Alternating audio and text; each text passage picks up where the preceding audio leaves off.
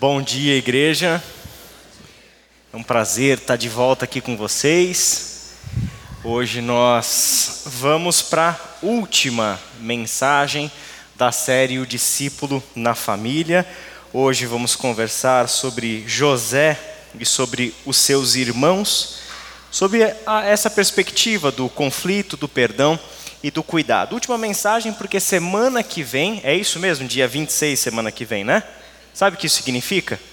Que semana que vem, esse horário, nós estaremos já com a corrida da arca terminada, já teremos feito aquela festa maravilhosa que é a corrida da arca.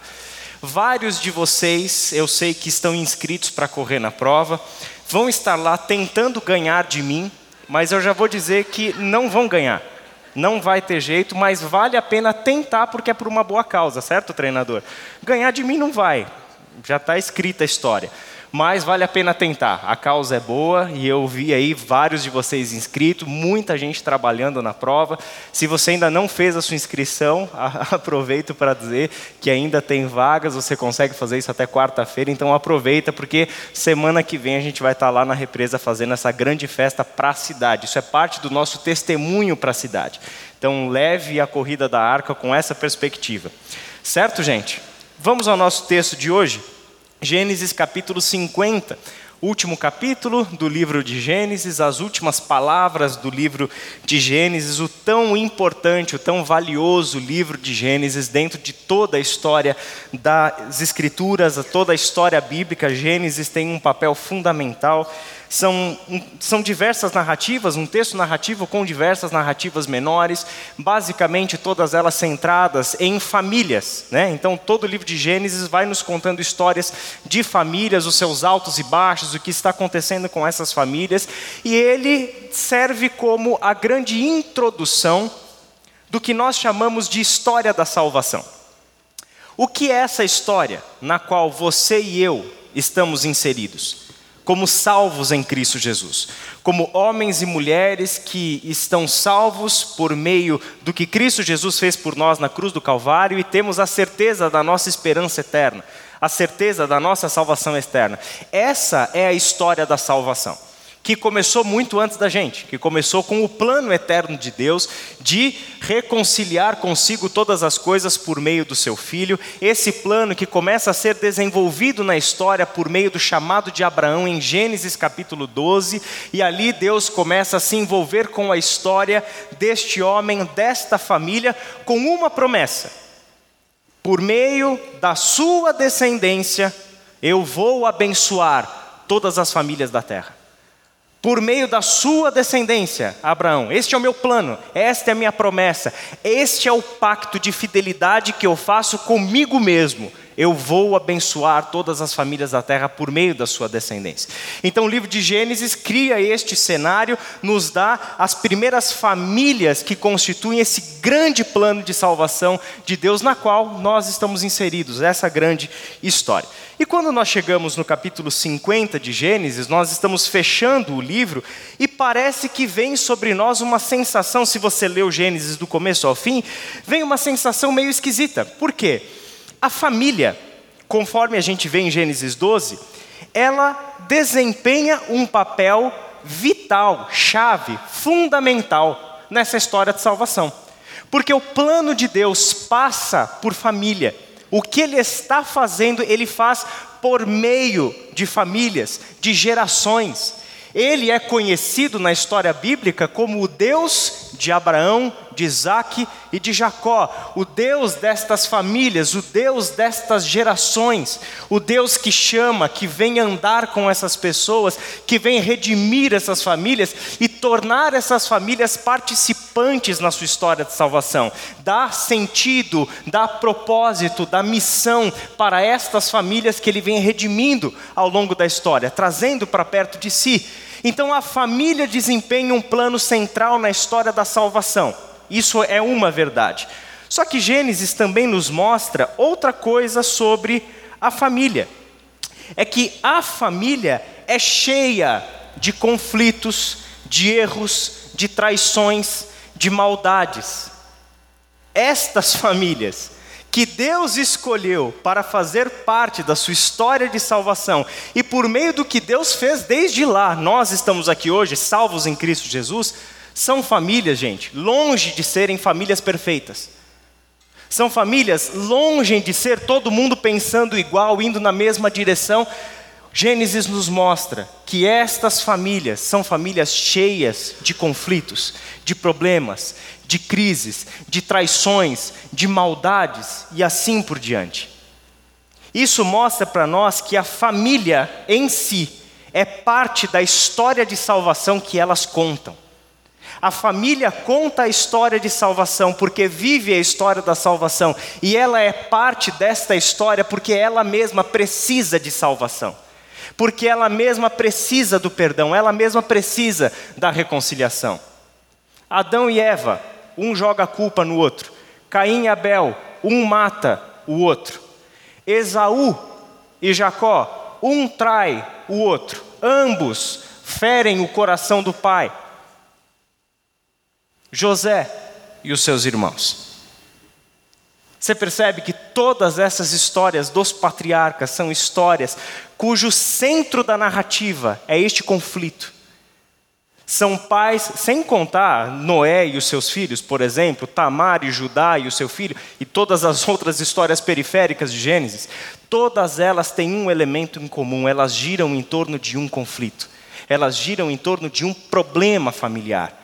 Olha o que Deus escolheu para ser a sua agência de transformação da história, esta família porque ela mesma será alvo do agir de Deus, do trabalhar de Deus, e ela passa a aprender a agir como Deus age. Vamos ler o texto?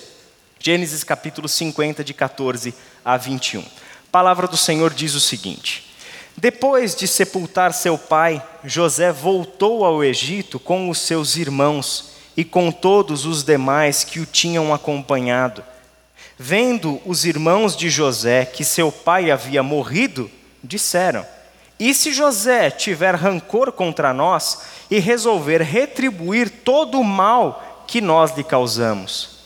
Então mandaram um recado a José, dizendo: Antes de morrer, teu pai nos ordenou que te disséssemos o seguinte: Peço-lhe que perdoe os erros e pecados de seus irmãos que o trataram com tanta maldade Agora, pois, perdoa os pecados dos servos do Deus do teu pai.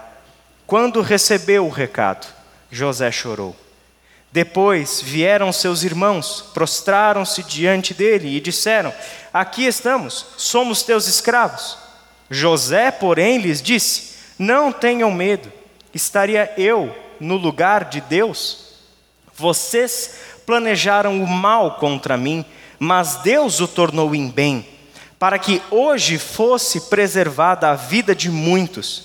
Por isso, não tenham medo, eu sustentarei vocês e seus filhos. E assim os tranquilizou e lhes falou amavelmente. Feche seus olhos e vamos orar. Pai querido, nós te agradecemos pela tua palavra, por essas histórias e por tanto que elas nos ensinam. E pedimos, Senhor, que o teu Santo Espírito nos ensine mais uma vez, por meio do que lemos aqui. Que essa história fala conosco, Pai, que nós sejamos capazes de enxergar a nós mesmos nesses personagens, de enxergar as nossas ações nas ações desses personagens. Que saiamos daqui, Senhor, cheios de esperança, porque Tu és o Deus que pode todas as coisas. Tu és o Deus que pode reparar o que a nossa maldade quebrou, destruiu.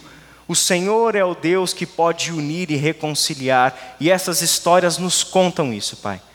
Ajuda-nos, Senhor, a vivenciarmos essas histórias em nossas próprias vidas, em nossos próprios lares e famílias. Em nome de Jesus. Amém. O apóstolo Paulo escreveu um texto muito especial em Romanos capítulo 15, que revela a maneira como ele entendia a Bíblia a maneira como ele, Paulo, entendia as Escrituras. Olha o que ele escreveu em Romanos 15, versículo 4. Pois tudo o que foi escrito no passado foi escrito para nos ensinar, de forma que, por meio da perseverança e do bom ânimo procedentes das Escrituras, mantenhamos a nossa esperança. Todas as coisas que foram escritas no passado foram escritas com um propósito. Deus tinha uma intenção de nos ensinar.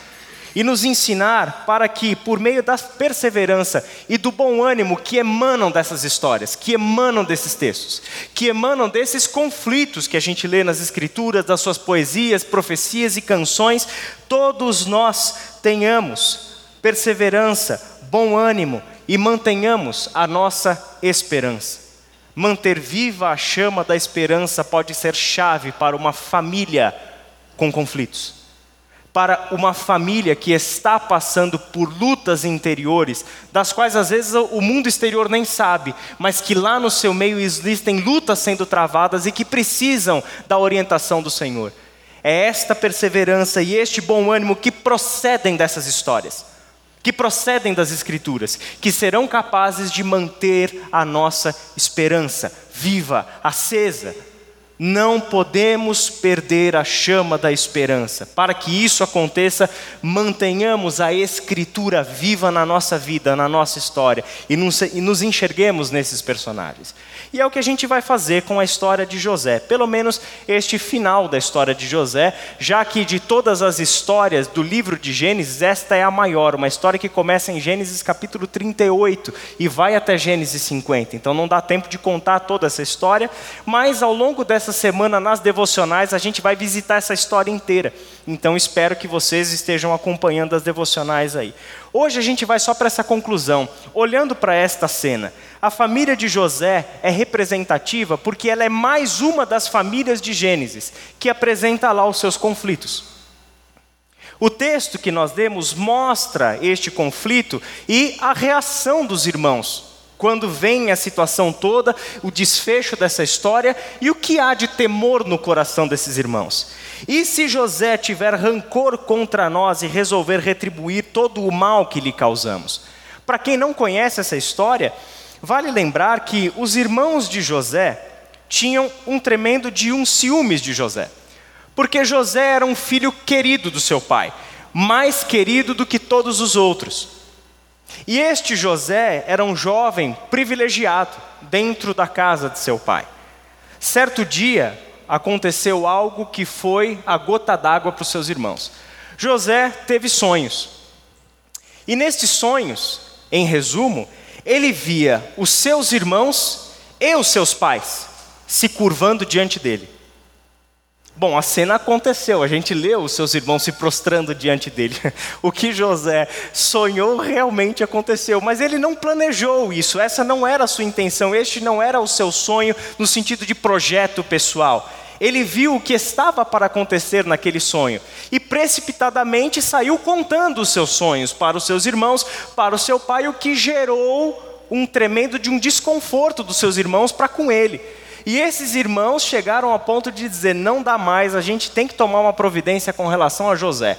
O pai de José, por um outro lado, também não gostou muito dessa história de se curvar diante do filho, mas passou a refletir sobre aquilo, guardou aquelas palavras, pensou sobre aquilo. Os seus irmãos, por um outro lado, pegaram aquilo e arquitetaram um plano. Qual que é o plano? Vamos matar o moleque.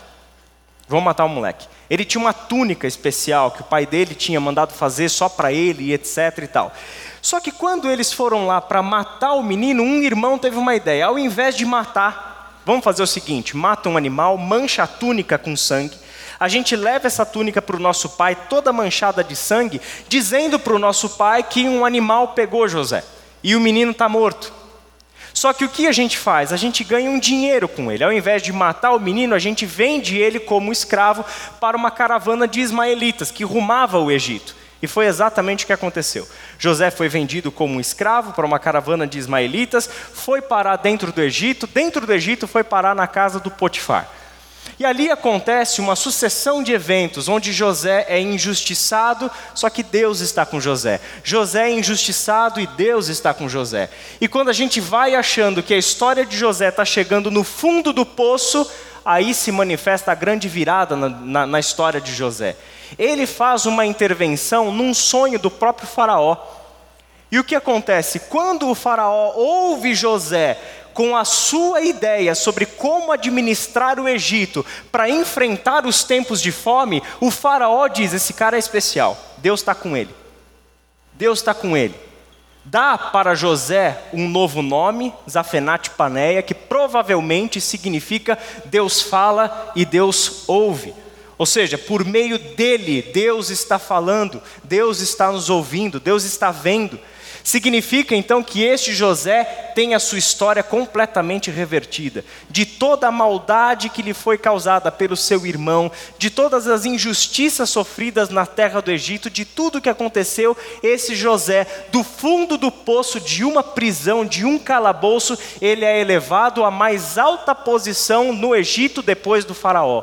Ele se torna o governador de toda a terra do Egito administra o Egito com uma capacidade impressionante, de modo que durante os anos de escassez, o único lugar que tinha alimento para ser comprado era a terra do Egito.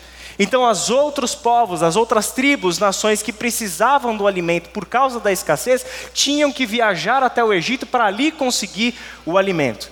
E uma dessas famílias, que muitos e muitos anos depois vai passar por escassez e precisar comprar alimento, quem é? Seus irmãos, a família de seu pai. E eles vão para o Egito, procurando alimento, sem ter a menor noção de quem é José. Só que José reconhece os seus irmãos. José arquiteta um plano, não revela de uma, de uma vez por todas quem ele é, não se apresenta, os irmãos não reconhecem nem nada, achavam que o menino já tinha sido morto, ou seja lá qual seja o desfecho que tinha se dado a história de José. Só que quando José se revela aos seus irmãos, eu sou José, eu sou aquele que vocês deram como morto para o nosso pai, um pai que foi obrigado a viver por anos angustiado, sabendo, pensando que o seu filho amado estava morto, dilacerado por uma fera. Eu sou José, aquele que vocês injustiçaram, aqueles que vocês venderam como um escravo. Sou irmão de vocês, sangue do sangue de vocês. O José não disse essas coisas, eu que estou incrementando a história. Sangue do sangue de vocês, eu sou este José que vocês venderam como escravo para a terra do Egito. Eu sou este José. Imagina os irmãos diante de José nessa cena. Agora a gente vai morrer, porque agora ele vai se vingar da gente. A gente vendeu um moleque sonhador Agora a gente está diante do governador do Egito. Ele é o segundo no poder depois do Faraó. A gente vai morrer. E essa sensação, e ali José já apaziguou: eu não vou matar vocês. Eu entendi o que Deus fez nessa história. Ali José já tinha apaziguado seus irmãos. Só que este medo, por causa do erro, permaneceu. E os irmãos acharam o seguinte: José só não matou a gente até agora porque o pai está vivo. Quando o pai morrer, ele mata a gente. Ele não vai perdoar o que a gente fez com ele. Ele não vai perdoar. E aí é que acontece essa cena. E se José tiver rancor contra nós e resolver retribuir todo o mal que nós lhe causamos? Esta inquietação, este é o medo dos irmãos de José. E aí essa história vem mostrando algo que essas histórias familiares de Gênesis também vêm mostrando para nós, que é o protagonismo que o perdão tem na história da salvação. O protagonismo que o perdão tem na história de Deus. Peço-lhe que perdoe os erros e pecados dos seus irmãos que o trataram com tanta maldade. Agora, pois, perdoa os pecados dos servos do Deus é, do Deus do teu pai. Quando recebeu o recado, José chorou. José chorou. A história, poucos capítulos antes, mostra que quando José se revela para os seus irmãos, é, há entre eles um encontro de abraço e de lágrimas, de choro. Eles choram e ali houve um perdão, mas o medo permaneceu no coração dos irmãos. Aqui novamente, nós temos o pedido pelo perdão. E José vai ser cobrado mais uma vez de dar aos seus irmãos algo que os seus irmãos não mereciam pelos seus atos. Ou seja, o senso de justiça de José, misturado com o seu desejo de vingança, poderia dar para essa história um fim catastrófico. Poderia dar. Novamente José é exigido a dar algo aos seus irmãos, que os seus irmãos não merecem. E o que é isso? O perdão. Se fosse para eles terem as suas ações, receber pelas suas ações a justiça, se fosse para José retribuir aos seus irmãos a mesma coisa que recebeu dos seus irmãos, o final da história seria morte. Mas de José está sendo exigido algo superior. Algo superior. E o que é este algo superior? O que é que transcende os nossos sensos de justiça? O que é que supera o nosso desejo por vingança? O que é que supera a nossa vontade de reparação?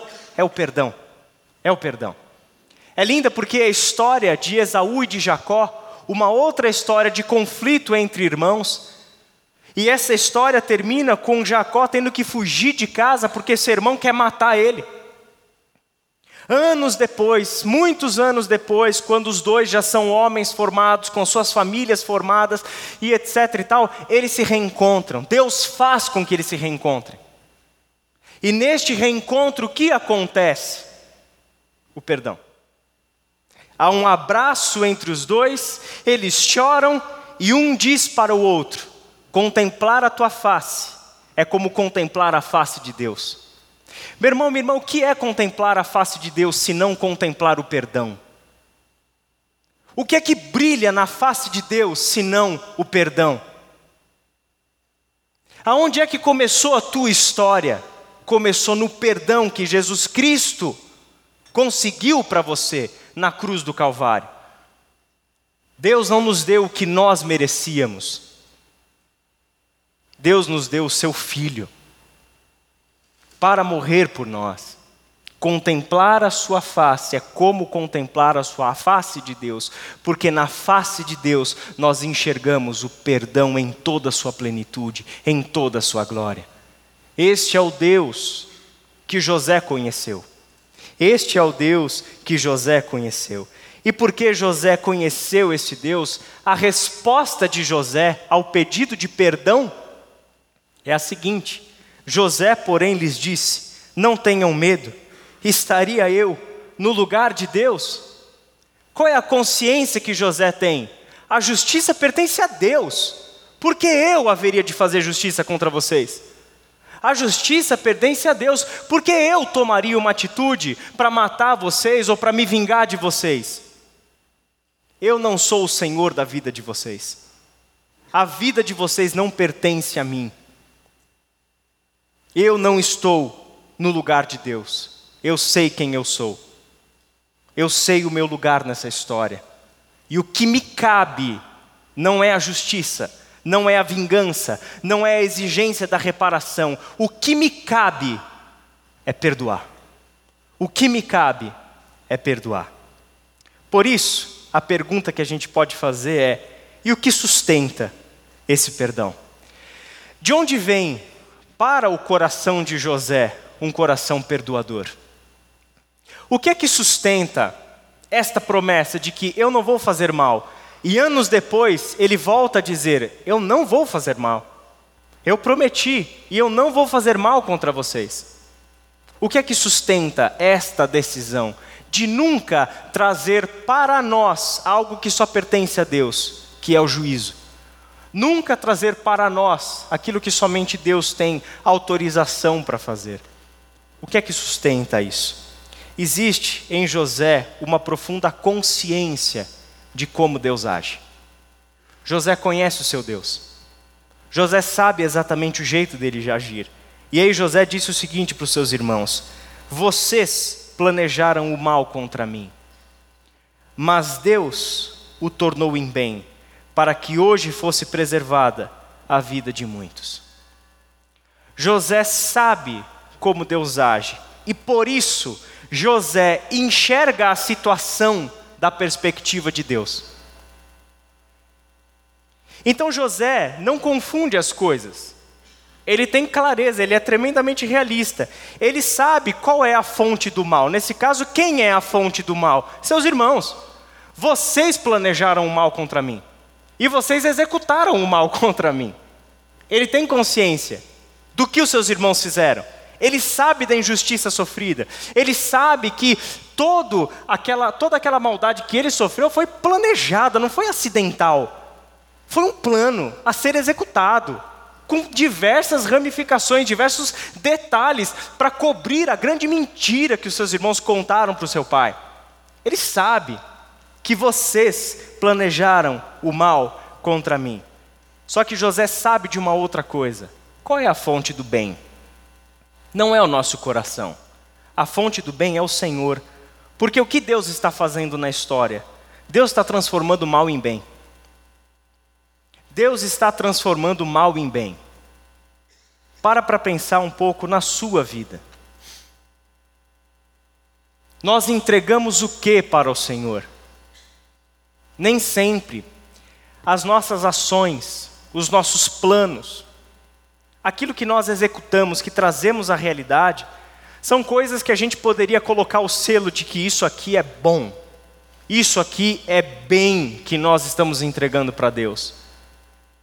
Meu irmão, minha irmã, a história bíblica é repleta de histórias de pessoas como você e como eu, que ao longo da sua vida entregaram para Deus e entregaram para os outros muito mal. Muito mal. E o que essas histórias também nos contam? Que Deus pega esse mal e, mesmo que seja muitos anos depois, mesmo que seja gerações depois, Ele transforma em bem.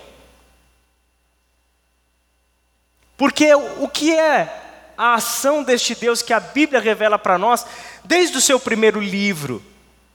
É que Deus não está pegando um cenário bom, ideal. Deus não está escolhendo andar entre pessoas moralmente boas, elevadas, religiosamente espirituais e assim por diante. Ele escolheu andar com seres humanos. E isto significa que o que nós estamos, por natureza no pecado, prontos para entregar para Deus, é mal e não bem. É Ele quem assumiu o risco, é Ele quem decidiu executar o seu plano por este caminho.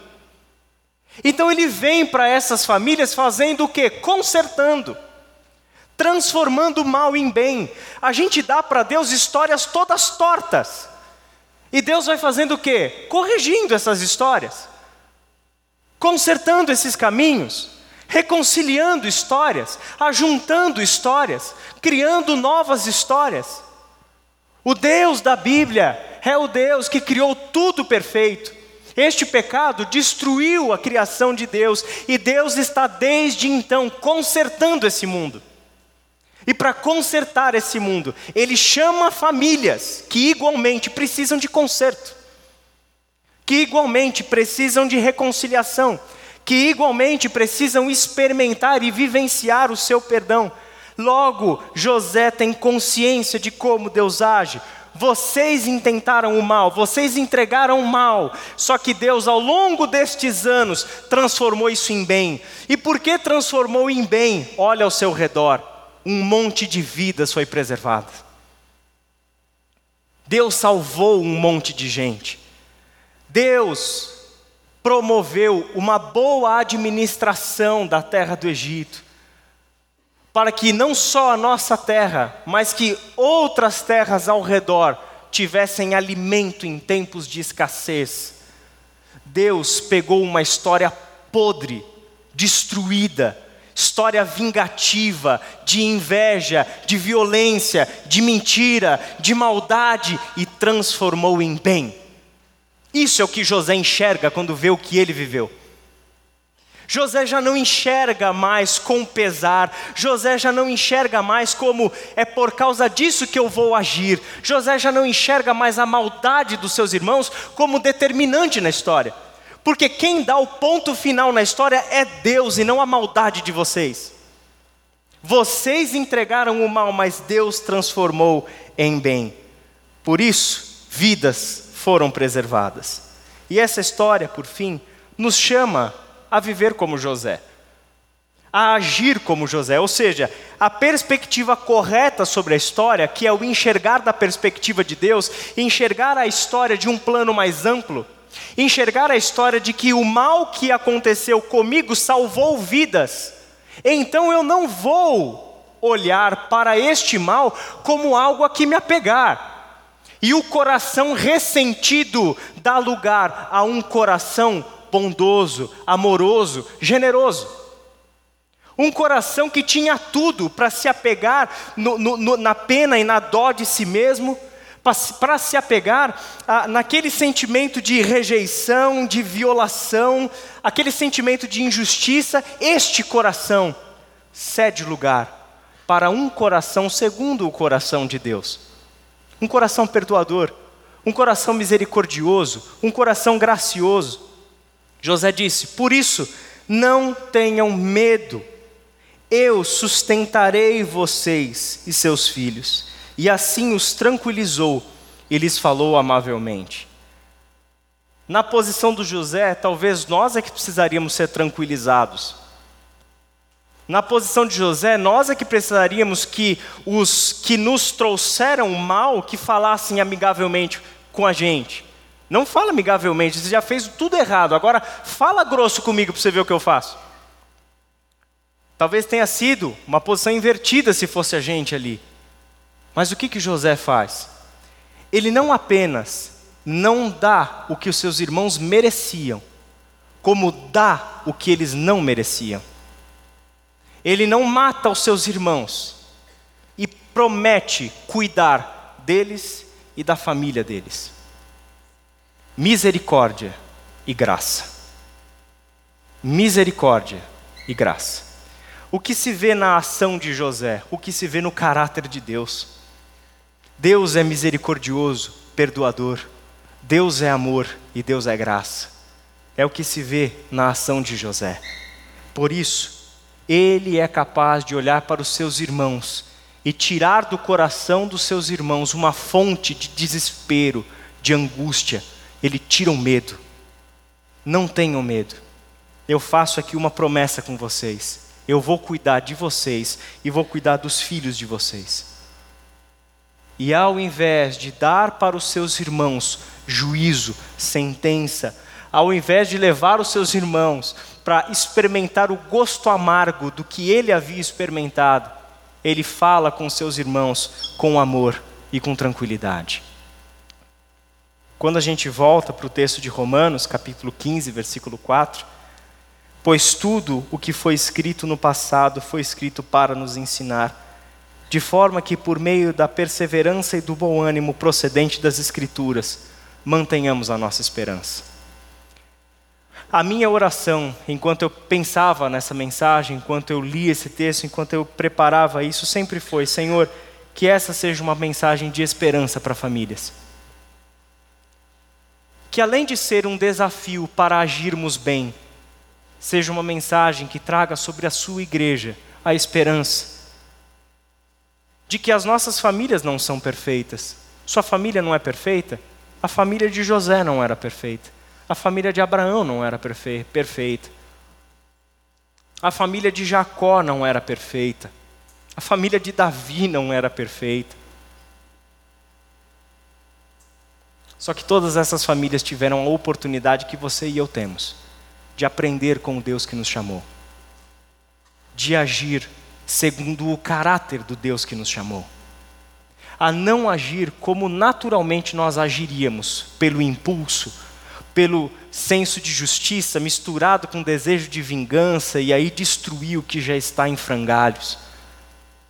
Ele nos ensinou a agir com sabedoria, enxergando as coisas da perspectiva correta, enxergando as coisas a partir de uma história mais ampla do que a sua e do que a minha. A história de Deus, a história da salvação. A história de que uma família reconciliada se torna uma fonte de perdão e de salvação para muitas outras gentes para muitas outras famílias, para muitas outras histórias. Que por meio do mal que nós entregamos, vivenciamos, o mal que a nossa família está vivendo, que por meio disso nós estamos falando do mesmo Deus que transforma mal em bem. Significa que o que você está vivendo hoje não é o ponto final. Não é o ponto final pode ser um ponto de partida para uma história nova, uma história de reconciliação. Por isso eu quero fechar lendo a sequência do texto de Romanos de Paulo. O Deus que concede perseverança e ânimo, dê a vocês um espírito de unidade, segundo Cristo Jesus, para que com um só coração e uma só voz vocês glorifiquem ao Deus e Pai de nosso Senhor Jesus Cristo. Portanto, aceitem-se uns aos outros, da mesma forma com que Cristo os aceitou, a fim de que vocês glorifiquem a Deus. Este é o Deus que enche o nosso coração de perseverança e de ânimo. Este é o Deus que dá a nós um espírito de unidade e não de separação. Um espírito que une aquilo que o pecado quebrou. É Ele quem nos dá espírito de unidade segundo Cristo Jesus. Com isso tudo, o nosso Deus e Pai será glorificado. O que cabe a nós? O que cabe a nós no que toca ao nosso agir? O que cabe a nós é aceitarmos uns aos outros da mesma forma com que Cristo nos aceitou. O que cabe a nós é o perdão. O que cabe a nós é o perdão. Porque é somente por meio do perdão que nós aceitamos uns aos outros do jeito que Cristo nos aceitou. Como exatamente Cristo nos aceitou? Por meio do seu perdão. O seu sacrifício substitutivo, naquele sacrifício estava o nosso perdão. É ali que ele estava fazendo novas todas as coisas na nossa história. Quando isso acontece, Deus é glorificado. Quando isso acontece, Deus é glorificado. Feche os teus olhos e vamos ter mais um momento de oração. Pai querido, nós queremos te agradecer por essa história e pelas possibilidades que essa história abre para nós. Primeiro, porque ela escancara a verdade sobre o que são famílias. São estruturas, Pai, centrais na sua história de salvação. E ao mesmo tempo, são desafios constantes. São histórias de conflitos, de erros, de desavença, de vingança, de maldade. São tantas tragédias, Senhor. Famílias são longe de ser o ideal. Mas é o que nós temos e é o que o Senhor escolheu ter, por meio da qual o Senhor quer redimir todas as coisas Obrigado, Senhor, porque essas pessoas que estão aqui são essas que já entenderam isso. Que já pararam de idealizar famílias perfeitas, para passarem a idealizar e a vivenciar famílias que se prostram diante do Senhor, que reconhecem as suas limitações, que se perdoam mutuamente, porque sabem que vão falhar. Pai querido, que as nossas famílias, Senhor, vivam histórias como essas que, as tuas, que a tua palavra nos conta. Que as nossas famílias, Pai, se enxerguem como instrumentos poderosos nas tuas mãos, não pelo que elas são, mas por aquilo que o Senhor pode fazer em nós e por meio de nós. Pai querido, que entre nós haja, Senhor, a reconciliação e o perdão que o perdão seja o protagonista nessas histórias. Não o nosso desejo de vingança, reparação, não o coração ressentido, mas o coração misericordioso e gracioso, assim como é o do Senhor. Que em nós se reflita o teu caráter, que em nós se veja o seu agir, que em nossas famílias, Pai amado, se manifeste o teu amor e a tua graça. Pai amado, visite cada um dos lares, nossos aqui.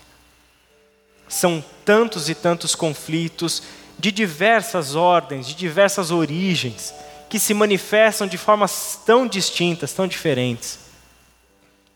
Mas para que todos eles, Pai, nós sabemos que temos um Deus que é poderoso, para um Deus que pode reverter histórias, para um Deus que sabe como ninguém transformar o mal em bem. É em nome de Jesus que nós oramos. Amém.